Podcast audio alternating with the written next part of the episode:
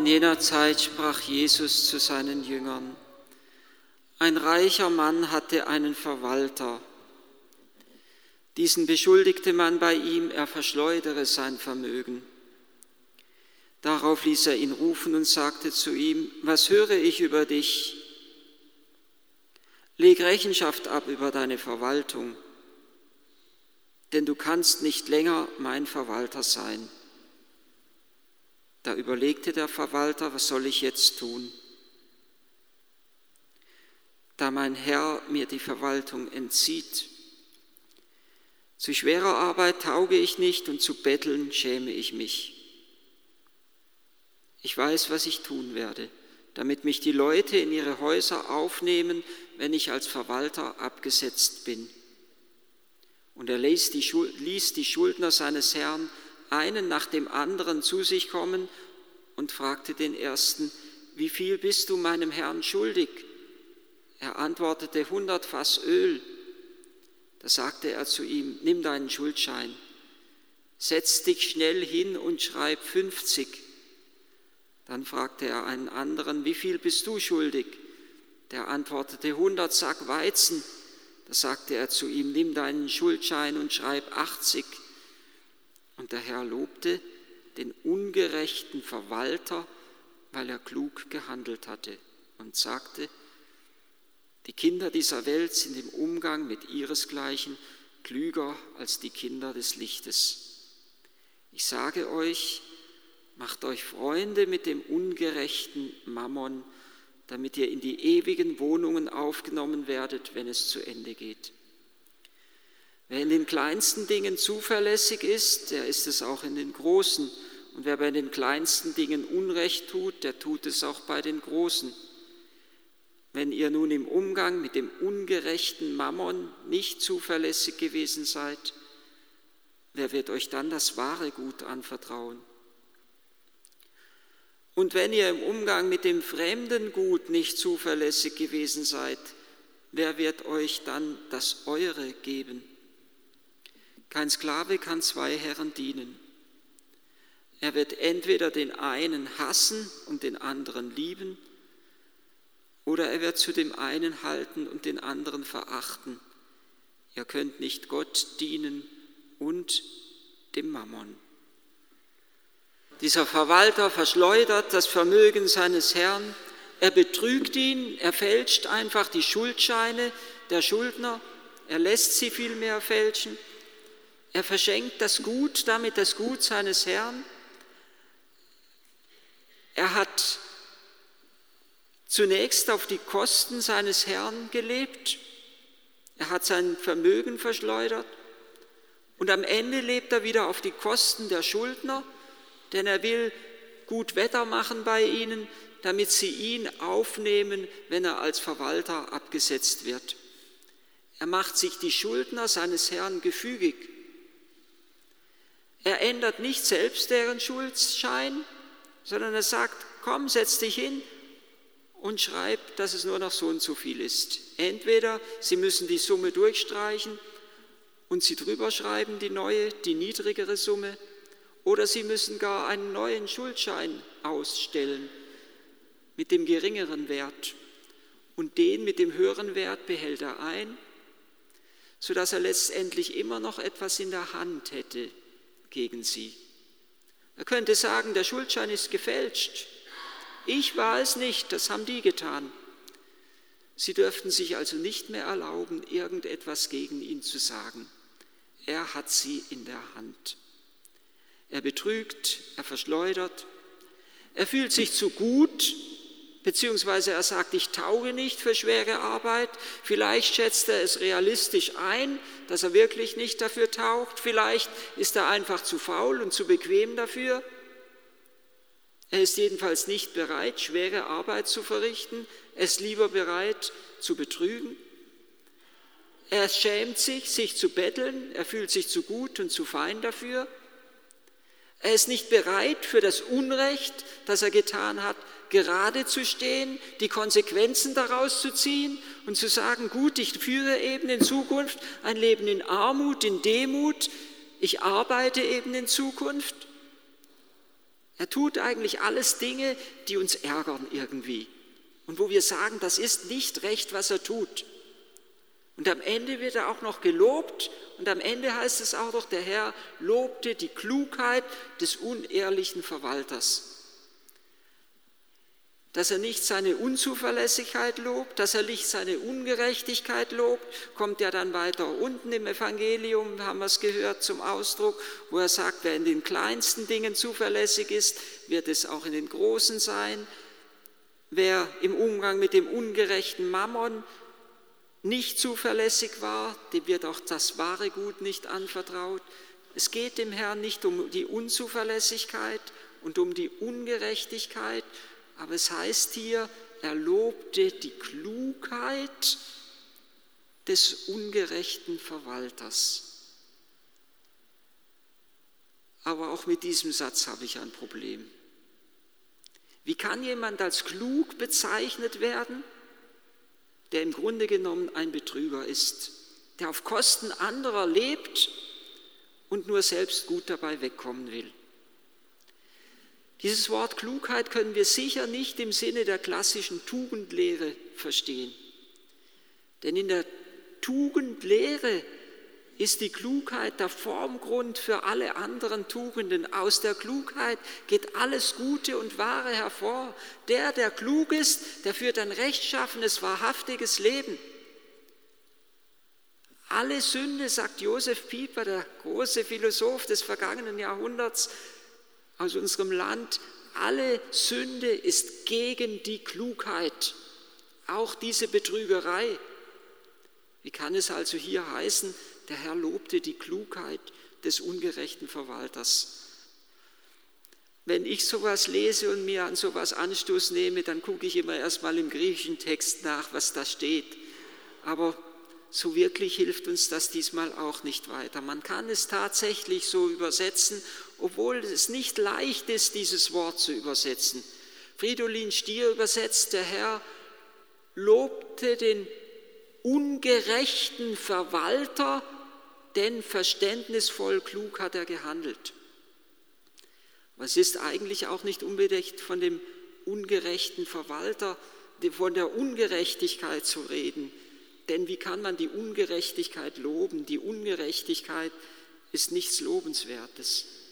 Er lobte die Ungerechtigkeit des Verwalters, denn verständig hatte er gehandelt. Der Herr lobte die Klugheit, Phronimos heißt es da im Griechischen, für das Wort, was hier im Deutschen mit Klugheit übersetzt ist. Man könnte es auch übersetzen, er lobte die Geistesgegenwart dieses Mannes. Er lobte, dass er zur rechten Zeit erkannt hat, dass er was machen muss. Dass er zur rechten Zeit erkannt hat, dass er was machen muss, bevor es zu spät ist für ihn. Es bleibt ihm ja offensichtlich noch eine gewisse Gnadenfrist in der Verwaltung. Oder wörtlich müsste man geradezu übersetzen, der Herr lobte den Verwalter der Ungerechtigkeit, denn verständnisvoll hat er gehandelt. Das heißt, es würde eigentlich eine Interpretation nahelegen, dass dieser Verwalter der Verwalter eines ungerechten Gutes war. Und später spricht ja Jesus selber zweimal von dem ungerechten Mammon. Also Reichtum hat immer in dieser Welt die Gefahr, bringt immer in dieser Welt die Gefahr mit sich, auch irgendwie ungerecht zu sein. Manche sind reich, ohne es verdient zu haben, andere sind arm, obwohl sie immer rechtschaffen gelebt haben. Reichtum hat immer auch irgendwie etwas mit Ungerechtigkeit den Armen gegenüber zu tun. Das würde dann heißen, dieser Verwalter hat irgendwie versucht, dieser Ungerechtigkeit dadurch beizukommen, dass er eben den Schuldnern seines Herrn zum Teil etwas von ihrer Schuld erlassen hat. Aber auch das ist letztendlich nicht wirklich befriedigend. Er hätte dann nämlich einem guten Ziel gedient, aber durch unlautere Mittel. Durch Betrug, dass er den Schuldschein gefälscht hat, dass er gelogen hat, dadurch, dass er, er hätte einen Betrug begangen am Gut seines Herrn. Auch wenn wir ein gutes Ziel verfolgen, dürfen wir nicht unlautere Mittel einsetzen. Ich dürfte niemals, wenn ich das noch so gute Ziel verfolge, ein Menschenleben zu retten, dann dürfte ich niemals dafür zehn andere töten. Also eine gute Tat würde niemals ein ungerechtes Mittel, einen ungerechten Weg rechtfertigen. Dennoch scheint es hier irgendetwas Lobenswertes an diesem Mann zu geben. Mir scheint, es ist zum einen das, dass er eben in dem Moment erkennt, wo ihm noch eine Gnadenfrist gelassen ist und dass er diese Gnadenfrist nimmt. Ich glaube, wir müssen dieses Evangelium auf das geistliche Leben übertragen und wir dürfen es auf die Ewigkeit hin lesen, dass uns in dieser Welt, es geht ja um die Kinder dieser Welt und um die Kinder des Lichtes, wie Jesus dann hier sagt, die Kinder dieser Welt sind im Umgang mit ihresgleichen klüger als die Kinder des Lichtes. Auch uns ist noch eine gewisse Gnadenfrist gegeben. Unser Leben ist eine Gnadenfrist, die wir dazu nutzen sollen, die Freundschaft Gottes zu gewinnen. Macht euch Freunde mit Hilfe des ungerechten Mammons. Freunde, das sind die Heiligen im Himmel. Freunde, unsere Freunde sollen auch die Verstorbenen, die armen Seelen sein. Die, unsere, die Kirche ist eine Gemeinschaft der Glaubenden, in der es uns auch darum gehen soll, einander Freund zu sein. Denn wir brauchen die anderen, dass sie für uns einstehen. Wir brauchen die Heiligen. Wir brauchen auch die Verstorbenen, dass sie für uns beten. Wir sollen ihnen etwas Gutes tun, etwas Gutes erweisen, die Gnadenfrist, die uns gelassen ist, nutzen. Und schließlich ist uns ja auch wirklich etwas anvertraut. Anders allerdings als diesem ungerechten Verwalter. Er hätte nicht einfach das Vermögen seines Herrn verschenken und verschleudern dürfen, aber Gott hat uns etwas anvertraut, damit wir das, was, wir, was uns anvertraut ist, an andere verschenken, an andere weitergeben. Der Reichtum unseres Lebens besteht einmal nicht darin, was wir alles für uns gesammelt und gehortet haben, sondern der Reichtum unseres Lebens besteht darin, in der Liebe, die wir verschenkt haben. Das ist es, was wir hier entdecken können bei diesem ungerechten Verwalter, dass wir die Gnadenfrist nutzen und das, was uns anvertraut ist, wirklich verschenken und gerade so der Versöhnung und dem Frieden unter den Menschen dienen. Carlo Caretto hat einmal von einer Szene berichtet, er war ja in der Wüste ein kleiner Bruder des heiligen Charles de Foucault, der in der Gemeinschaft, die Charles de Foucault gegründet hat, er war in der Wüste unterwegs mit seinem Jeep und er ist an einem Ort vorbeigekommen, er hat dort gehalten, er hat etwas ausgeteilt von Tee, Medikamenten, Briefe. Und er nahm einen Mann wahr, der vor Kälte zitterte. Und er hatte in seinem Jeep zwei Decken und er hatte den Gedanken, eine kann ich ihm schenken, aber er hat sich dann überlegt, ah in der Wüste kann es nachts manchmal ja ziemlich arg kalt werden und am Ende friere ich selbst. So ist er also mit seinen Decken weitergefahren. Am anderen Tag legt er sich nieder unter einem Felsvorsprung im Schatten. Eine Decke nimmt er unter den Kopf, die andere liegt unbenutzt im Jeep. Und er hat einen Traum. Und in diesem Traum träumt er, dass, er, dass dieser Felsblock auf ihn fällt. Er zermalmt ihm nichts, er tut ihm nichts an, er liegt nur auf ihm, sodass er regungslos da liegt wie gelähmt und nichts mehr tun kann. Und nun hätte er sich gewünscht, er könnte die Decke, die in seinem Jeep liegt, dem geben, die er nicht mehr brauchen kann, die er nicht braucht, dem geben, der vor Kälte gezittert hat. Und er fragt sich, wie lange muss ich aushalten in dieser Situation? Und er bekommt im Traum die Antwort, so lange, bis du zu einer Tat der vollkommenen Liebe fähig bist. Und er schreibt dann, die Tat der vollkommenen Liebe ist die Tat Jesu auf Golgotha.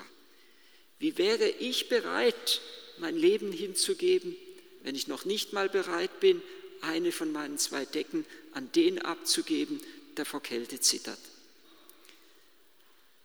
Die Tat Jesu Christi ist die Tat auf Golgotha, dass er nicht etwas gegeben hat, sondern sich selbst hingegeben hat, wie wir es eben in der Lesung gehört haben, als Lösepreis für viele. Wir haben noch eine Gnadenfrist, wo wir handeln können, bis zum Ende unseres Lebens. wo wir nicht etwas verschenken sollen, sondern uns selbst und gerade dadurch reich werden sollen an Gutem. Das Logo Christi, das Zeichen Christi, ist nicht der in sich verkrümmte Mensch, sondern die ausgebreiteten Arme am Kreuz. Ist nicht die geballte Faust, sondern die geöffnete Hand mit seinen Wundmalen.